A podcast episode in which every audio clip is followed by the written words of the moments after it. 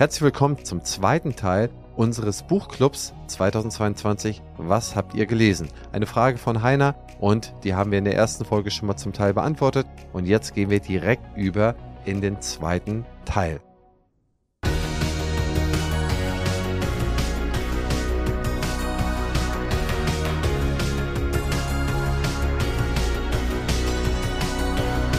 Partner dieses Podcasts ist die Bludenta GmbH mit dem Flash Zahnaufhellungssystem. Anne, was hast du eigentlich seit dem letzten Mal gelesen? Du liest ja ein Buch die Woche. Was hast du in der letzten Woche an Büchern konsumiert? Also letzte Woche, und das ist zurzeit mein absoluter Favorite, ist eine kurze Geschichte der Menschheit. Und ich lese gerade Tongue-Tied, weil wir in der Praxis einfach uns gerade mit Zungenbändern viel beschäftigen und das ist einfach ein tolles Fachbuch. Kann ich auch jedem Zahnmediziner empfehlen. Aber du, um mich geht's heute nicht. Erzähl mir mal, was hast denn du im letzten Jahr gelesen? Ja, Mensch, ich habe ja schon mal angefangen, dass ich mich da mit dem Ukraine-Konflikt da so ein bisschen beschäftigt habe oder Russland-Ukraine-Konflikt, so müsste man das ja vielleicht fairerweise nennen. Dann habe ich mir das Jahr immer so ein bisschen eingeteilt, dass ich sage, ein bisschen was Geschichtliches, ein bisschen was in der Richtung, sodass dann so ein bisschen das Gehirn insgesamt benutzt wird, ja. Was ich mir durchgelesen habe, ist Adrift von Scott Galloway. Das ist ein Buch, was kurz vor Jahresende erschienen ist. Das ist eigentlich einfache Kost. Das heißt, das ist immer eine Seite, das ist eine Statistik abgebildet und diese Statistik wird beschrieben und die beschreibt so ein bisschen den Niedergang der Mittelschicht und stellt das sehr, sehr genau faktenbasiert dar. Fand ich ein unfassbar gutes Buch. Ist auf Englisch, aber unfassbar gut. Hat er nicht auch geschrieben Algebra of Happiness? Genau, der ist das. Das hast du mir doch geschenkt. Megabuch. Genau. War auch eins meiner Lieblingsbücher 2022. Ganz leichte Kost, kann man in zwei Tagen durchlesen. Super cool. Und man kann ihn vor allen Dingen sehr, sehr gut ankern. Man kann sich das Ja. echt gut merken. Und das Ja. beeinflusst, glaube ich, das Leben sehr nachhaltig, wenn man, wenn so Sachen so einfach sind wie Zähneputzen oder Eierschälen, ne? Also, wenn man da einfach immer wieder dran denkt. Das fand ich sehr, sehr gut. An schwerer Lektüre habe ich mir letztes Jahr äh, wiederholt Das Kapital von Karl Marx durchgelesen. Das ist wirklich schwere Lektüre. Der war ein unfassbar schlauer Mensch. Und das hat mich wahnsinnig interessiert und begeistert, wie viele seiner Sachen richtig gewesen sind. Es sind auch Sachen falsch gewesen. Auch er wollte, hat ja auch vorgehabt, mehrere Bände zu schreiben und der zweite und dritte Teil, den er eigentlich vorgehabt hatte, zum Kapital zu schreiben, den hat er ja auch dann nie vollendet, nie geschrieben, weil er auch selber festgestellt hatte, dass die sogenannte Mehrwerttheorie, dass die nicht verfängt. Ja, ich finde es beeindruckend, wie er als Wissenschaftler Sachen seziert hat, wie er Produktionsmittel, Arbeitsmittel, wie er das auseinandergenommen hat. Schreibe ich mir direkt auf. Unfassbar gut. Das ist ein Buch, was man im Leben gelesen haben sollte, meines Erachtens, um ein Gesamtbild über alles zu bekommen. Das ist wirklich gut. Als Benedikt der 16. gestorben ist, dann habe ich, äh, sein letztes Buch ist äh, Letzte Gespräche und das habe ich mir durchgelesen. Das ist auch eine beeindruckende Persönlichkeit. Ich bin jetzt kein Katholik, ich, wir sind hier Protestanten, alles oben im Norden. Dennoch äh, interessiert mich die Kirchengeschichte sehr und die Papstgeschichte hat mich auch immer schon fasziniert. Wusstest du, dass es beispielsweise zum Teil drei Päpste zur gleichen Zeit gab? Der eine hat sein Papstamt an den nächsten verkauft und der andere wurde aber von dem anderen eingesetzt und dann haben die sich wieder alle gegenseitig abgeschlachtet. Das Zölibat ist erst paar hundert Jahre später gekommen. Äh, Die hatten da reine Freudenhäuser früher. Ich fand das so interessant, wie das damals alles so gelaufen ist und was sie so eingeführt haben. Das ist ehrlich gesagt so verkommen alles. Und es ist eigentlich immer über die Jahrhunderte eigentlich immer frommer geworden, immer, immer theoretisch besser geworden. Und da gibt es ein paar Lichtgestalten. Und ich fand, dass der Benedikt, der ist zwar sehr greisig in den letzten Papstjahren gewesen, hat wahrscheinlich auch nicht mehr alles mitbekommen, aber das war, der hat dann schon seine Arbeit sehr in eine Pflicht gestellt. Und das finde, da finde ich viele Sachen beeindruckend von. Ich finde es total interessant, dass in den letzten 500 Jahren wir ja doch den Fokus ja auf die Wissenschaft gelegt haben und der Mensch eingesehen hat, dass er nicht alles weiß und angefangen hat, darüber zu forschen. In der Zeit, als die Kirche entstanden ist und auch die Religionen und wie gesagt, bis vor 500 Jahren, ist man davon ausgegangen, dass das Wissen von Jesus, von Allah oder wen auch immer festgelegt wurde und alles, was darüber hinausgeht, ist einfach nicht so wichtig. Also es gab vielleicht auch schon im Mittelalter einen Spinnenspezialisten, aber dadurch, dass in der Bibel nichts über das Weben von Spinnennetzen stand, musste man davon ausgehen, dass es einfach nicht super, super wichtig ist. Und ich finde es so krass, welchen Stellenwert Religion in dem Leben der Menschen eingenommen hatte, in allen Bereichen und wie dieser Stellenwert aber immer, immer mehr abnimmt, also für mein Gefühl und, und wir immer mehr in Richtung wirtschaftliche Orientierung gehen. Klar, der Kapitalismus spielt dann natürlich auch eine Riesenrolle. Genau das finde ich auch wahnsinnig interessant und da lese ich auch gerade so, wie sich Religion eigentlich entwickelt hat, was da die Ursprünge sind, was Religion auch alles gehebelt hat und ähm, was das auch für ein wahnsinnig starkes Machtinstrument war und auch heute noch ist. Da kann ich dir empfehlen, schau dir doch mal an, so die Zeit Karl des Großen, äh, so 700, 800, wie da die Rolle der Kirche war. Die Kirche war da eigentlich noch relativ klein. Der, der, der Bischof von Rom, das ist dann der Papst. Italien war damals besetzt von den Longobarden und die haben die Römer überhaupt nicht als Kirche so anerkannt und erst Karl der Große äh, oder der, sein, sein Vater hatte dann dem Papst versprochen, dass er dem Ländereien wieder. Dieses Machtgefüge hat sich dann über die nächsten Jahrhunderte auch mehrfach geschoben. Manchmal war die Kirche komplett am Ende und dann war mal wieder der König oder der Kaiser. Kaiser ist immer der Beschützer der römischen Kirche. Der Kaiser dann kurz vorm Ende. Aber was man damals wusste, ist, die Wissenschaft war schon relativ weit. Und dann wurden immer wieder Sachen rausgeholt glaube, Clemens III., der hatte dann im Jahr 900 Dokumente herausgeholt, die mutmaßlich 900 Jahre alt waren. Alles das, was Petrus festgestellt hatten oder Geschichten, die das Papstamt dann definiert hatten, die wurden gefälscht. Das sind gefälschte Sachen aus dem 9. Jahrhundert, die sie dann gesagt haben, oh hier, wir haben noch altes Kirchenrecht gefunden, das haben wir nie so gelebt, 900 Jahre, aber es war so vorgesehen, dass wir es leben, also müssen wir das und das und das und das machen. Und da gab es wahnsinnige Päpste, die unglaublich wissenschaftlich weit waren und auch den, was ich, neue Kalender eingeführt haben, die äh, sehr wissenschaftsnah und da gab es wieder sehr wissenschaftsferne. Und das hatte immer damit zu tun, wer eigentlich gerade so ein bisschen die Hand an der Macht hatte. Matarazzo hieß eine, also wie Rotze merke ich mir das immer, Matarazzi oder Matarazzo. Das ist eine Frau von dem, von dem einen Papst, der ist dann gestorben und dann hat sie ihren Liebhaber, die hatte etliche Liebhaber, dann hat sie ihren Liebhaber zum Papst gemacht dann war sie nicht mehr zufrieden mit denen, hat sie den umbringen lassen, hat sie ihren nächsten Liebhaber zum Papst gemacht. Und am Ende des Tages war dann ihr Sohn bzw. ihr Enkelsohn dann auch Papst. Und erst sehr viel später, erst 1099, glaube ich, war das, haben die eingeführt, dass äh, um das Familienbande zu brechen, haben sie gesagt, okay, wir müssen den Leuten verbieten, eine Familie zu gründen, zu behalten. Bis dahin waren sie alle verheiratet, waren in Freudenhäusern, alles war super. Und ähm, dann haben sie gesagt, wir müssen das Band zur Kirche enger machen zu unseren Priestern und Bischöfen. Deswegen äh, schauen wir doch einfach mal, dass wir das Familienbande einfach verbieten. Das hat noch 100, 200 Jahre gedauert und dann hat keiner mehr Frauen und also jedenfalls offiziell nicht und ähm, keine Familie mehr. Lange Rede und kurzer Sinn. Das kann man eigentlich alles als sehr verwerflich ansehen. Wenn man sich das durchliest, dann sagt man, oh Gott, oh Gott, ist das schrecklich.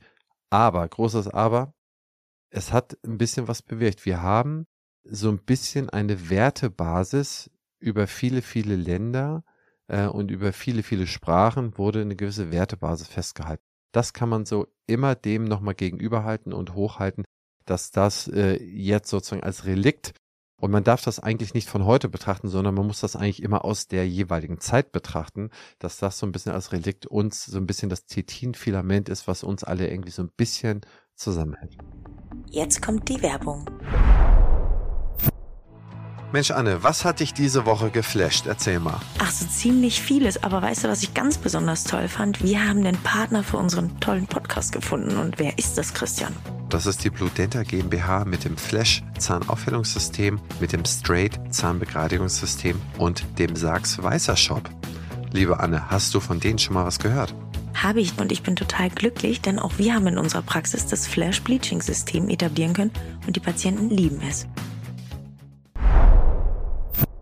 Das Interessante ist, wenn wir uns die Schulbildung von ein paar hundert Jahren angeguckt haben, dann war Theologie halt ein ganz normales Fach, war ganz, ganz klar. Das würde man heute eher wahrscheinlich Unterricht bekommen, wenn man Theologie studiert. Aber Mathe ist äh, wahnsinnig, wahnsinnig wichtig geworden und selbst Psychologen müssen mittlerweile Statistik lernen. Und da finde ich, hat sich halt total viel verschoben. Und das meinte ich mit dieser Entwicklung der Wissenschaft. Also mhm. wir haben in der Zeit, in der Religion großgeschrieben wurde, uns viel darauf verlassen, dass die Dinge, die in der Bibel oder in den bestimmten Büchern der jeweiligen Religion beschrieben und dass das das komplette Wissen darstellt. Denn ob es Jesus oder Allah oder wer auch immer ist, war vollkommen in seiner Art und Weise. Also fehlt natürlich auch weder in der Bibel noch im Koran irgendwas. Und ich sag mal, die kognitive Revolution, die so 17., 18. Jahrhundert losging, mhm. gestern übrigens einen tollen Film geguckt, kann ich nur empfehlen, Edison, total toller Film. Geht's auch um Nikolaus Tesla, aber ich schweife zu sehr ab. Was ich damit sagen will, ist, dass jetzt in den letzten 200, 300 Jahren Mathematik immer wichtiger wird. Und auch jeder IT-Spezialist muss Mathe können. Und deshalb glaube ich schon, dass das ganz, ganz interessant ist, wenn man sich diese Geschichtsbücher anschaut und genau diese Entwicklung des Menschen auch betrachtet, ne, von der landwirtschaftlichen Revolution. Im Prinzip, und da hast du total recht, die Kulturen, die entstanden sind, die Gesellschaften, die entstanden sind, konnten nur in dieser Art und Weise entstehen, weil es Religion gab, weil es eine Ideologie gab. Nennen wir es vielleicht auch Ideologie, wenn wir uns bestimmte Systeme anschauen, wie Kapitalismus, wie Kommunismus, ne? Also mhm. irgendwo sind das ja alles Glauben und Glaubensrichtungen. Auch ein Kapitalismus ist eine Glaubensrichtung, ist eine Ideologie. Es hat sich irgendjemand ausgedacht und wir halten uns alle daran. Aber am Ende des Tages, wenn wir uns genetisch anschauen, sind wir trotzdem immer noch gar nicht so weit weg. Diesen Wimpernschlag der Evolution sich anschaut von unseren effigen Vorfahren. Also wir können jetzt aufrecht laufen, wir können sprechen, und ähm, haben das Feuer erfunden. Deshalb stehen wir an der Pole Position der Nahrungskette. Diese ganzen einzelnen Schritte, die dazu geführt haben, dass wir heute hier sitzen und diesen Podcast machen, sind so krass interessant. Mhm. Und ich freue mich drauf, dass du auch so ein Geschichtsfreak bist und wir das alles feinsäuberlich auch in dem Podcast ausdiskutieren können. Also ich freue mich, dass du einer bist. Also ich liebe Geschichte. Das war mein Ich liebe es auch. Ich werde nicht angemacht, 15 Punkte Leistungskurs. okay, sehr gut, sehr gut. Sehr gut. Ich glaube, man lernt alles aus der Geschichte, man kann da alles ablesen und mitnichten waren die Leute damals dämlicher als wir. Im Gegenteil, ich glaube, nur unsere Arroganz führt dafür, dass wir jetzt immer alles glauben, besser zu wissen. Und wenn man es besser wissen will, dann schaut man sich dann vergleichbare Fälle an. Und man muss einfach wissen, wo man irgendwie herkommt, glaube ich, und wie irgendwie alles entstanden ist. Cool. Das finde ich immer sehr gut. Deswegen habe ich da so immer eine bunte Mischung. Ich habe einen Roman letztes Jahr versucht anzufangen oder habe ich gelesen von meinem Lieblingsromanautor, das ist Cliff Kassler heißt der. Da habe ich Polarsturm angefangen. Das sind immer so Abenteuerromane, aber ich bin da immer noch nicht zu Ende. Immer wenn ich mal Urlaub habe, auf der Sonnenliege sitze, dann lese ich dann ein paar Seiten. Aber wie gesagt, den angefangen und nicht zu Ende, obwohl es super spannend ist und äh, ich es liebe, aber äh, es ist immer wieder das Fachbuch oder der Podcast oder irgendetwas, was ich dann durchschmökere. Für alle Mädels, die übrigens so Schmachtromane toll finden, Nicolas Sparks, super Empfehlung. Der macht so die richtigen tollen Liebesfilme, die, die sind alle eigentlich von Nicolas Sparks, also auf Grundlage seiner Bücher. Apropos, ich mache mal ganz kurz Eigenwerbung. Ich schreibe übrigens auch gerade ein Buch. Zu dem Zeitpunkt, wenn ihr diesen Podcast hört, dann wird es es noch nicht geben. Deshalb werde ich bestimmt irgendwann nochmal wieder erwähnen, jetzt gibt es das Buch. Aber ich bin gerade dabei zu schreiben. Und um vielleicht diese Folge abzuschließen, ein Riesenrespekt an jeden, der ein Buch schreibt ein riesen, riesen Respekt an jeden, der es ohne Ghosty macht. Es ist so eine wahnsinnige Arbeit. Und ähm, ich will ganz kurz Werbung für eine Kollegin machen, und zwar Ulrike Uhlmann. Die hat ein ganz tolles Buch über Kinderzähne geschrieben. Und Katrin Bekes über Kreidezähne. Also zwei Kollegen, die mega Bücher geschrieben haben für alle Zanis, die hier zuhören, kann ich nur wärmstens empfehlen. Absolut. Zwei Top-Frauen mit zwei Top-Büchern, die ich beide kenne. Top. Also top, top, top kann man echt einen Shootout für machen. Aber wie heißt denn dein Buch und wann erscheint es? Ja, das Buch heißt Brush Hour. Und wenn alles gut läuft und ich fertig werde, was gerade noch ein bisschen in den Sternen steht, ist es der 31.8. Sehr schön, da werde ich dich nochmal drauf ansprechen. Mach, ja. wenn, ich, wenn ich dann nervös ausweiche, dann weißt du, ich habe es nicht geschafft, fertig zu Ach, das wärst du. Du hast mir ja gerade vorhin erzählt, dass du zwei Stunden Seiten geschrieben hast gestern und die alle weggeschmissen hast. Ja, ich lebe nur noch im Joggenanzug und ernähre mich von Kaffee. Und ich hänge wirklich nur noch am PC. Deswegen, ich bin gerade total happy, dass ich auch mal wegkomme ähm, und keine viereckigen Augen kriege und mit dir diesen Podcast hier führe. Es ist wirklich anstrengend. Es ist wirklich, also Buchschreiben ist echt, echt anstrengend. Also. Das glaube ich. Und ich meine, wenn man schreibt und was wegschmeißt, dann ist das super. Man könnte ja der Versuchung erlegen sein, das irgendwie unterzubringen oder das zweit zu verwerten. Und ich finde echt, wenn was nicht doll ist, schmeißt das weg wie gesagt, äh, das ist schon mal ein gutes Zeichen, dass es nachher lesbar wird und das freut mich, wenn das rauskommt. Sehr gut. Aber ansonsten, äh, ich habe natürlich alle Bücher, die ich jetzt so gelesen habe, die ich nicht so dolle fand. Ich breche die anders als du, ich breche die ab. Ich habe da von diesem J.D. Vance, Hilly Billy äh, Allegedly heißt das äh, gelesen, aber nur angelesen. Dann habe ich es aufgehört, weil ich es wirklich nicht gut fand. Das geht über diesen Rust Belt in den USA, die so äh, rechtspopulistisch geworden sind, diese äh, Trump-Anhänger und der J.D. Vance, der es geschrieben hat, der ist da auch im Kongress, glaube ich, oder Senator. Und der kommt aus dem Rust Belt und versucht, die zu beschreiben. Zwei Dinge, weswegen ich es lesen wollte. A, Olaf Scholz hat gesagt, er hat es gelesen und musste dabei weinen und dachte ich, okay, was liest er, damit er weint? Und dann wollte ich das äh, lesen. Und der zweite Punkt ist, wollte ich gucken, was dieser Kongressmann, was den da eigentlich bewegt. Aber ich fand das einfach zu langatmig geschrieben. Was ich äh, halb gut fand, war Project Lightspeed äh, von der Özlem äh, Türeci und dem Ugo Shahin, den BioNTech-Gründern. War gut äh, zusammengefasst. Super, super, super dort zu respektieren. Top Leute. Allerdings kann man sich das, glaube ich, auch ähm, sparen zu lesen. Da kann man sich ein Exzerpt von Wikipedia reinziehen oder da gibt es einen super Podcast mit dem Economist auf Englisch allerdings mit Ugo Shahin. Der redet ja sonst nie, aber der hat da 30 oder 40 Minuten Podcast gegeben und ich glaube, wenn man sich das ersatzweise The Economist diesen Podcast raussucht, dann hat man das auch alles verstanden und gelernt man kann auch, wenn man sagt, man ist nicht so eine Leseratte wie wir zwei, gibt's auch Apps wie Blinkist und da sind die Sachen dann so ein bisschen extrahiert und dann kannst du da auf einer Seite, die innerhalb von zehn Minuten eigentlich den Inhalt des Buches oberflächlich, aber mit den Kernaussagen zumindest wiedergeben lassen. Und was natürlich immer mehr kommt, sind Podcasts oder Hörbücher. Und das finde ich, wenn du eine weite Autoreise hast oder generell im Auto sitzt, ist es auch eine super Alternative. Wie gesagt, wenn du nicht so eine Leseratte bist, ich mag es halt haptisch was in der Hand zu halten. Ich liebe das, wenn ich ein Buch zuklappe und ich habe es fertig gelesen. Aber halt eine große Schwäche, ich lese halt auch Schund. Bis zum bitteren Ende. Gut, also äh, die Gabe ist mir nicht zuteil geworden. Wenn die nicht auf den Punkt kommt, oder wenn das zu viel dummes Zeug ist, dann lege ich das doch sofort wieder weg. Sehr schlau von dir. Sehr, sehr schlau. Okay, in dem Sinne, Liebe Anne, wir sind durch, glaube ich, ne? Ich hoffe, wir haben Heinas Frage ausreichend beantwortet mit einer Doppel-Episode vom Bücherclub 22. Aber wir sind ja so abgedriftet, wir kommen hier so ins Quatscheln. Ah, tut mir leid, Heiner. oh Mensch, in dem Sinne, Liebe Zuhörerinnen und Zuhörer, ich hoffe, es hat euch gefallen, diese Episode. Sie ist jetzt auch abgeschlossen. Wir sehen uns in der nächsten Folge. Das ist dann die Folge 23. Da hören wir uns wieder. Und äh, bis dahin hinterlasst doch eine kleine Empfehlung an einen Freund oder eine Freundin oder einen kleinen Satz bei iTunes oder Spotify mit fünf Sternen. Das hilft sehr beim Algorithmus. Bis zum nächsten Mal. Ciao, ciao. Tschüss.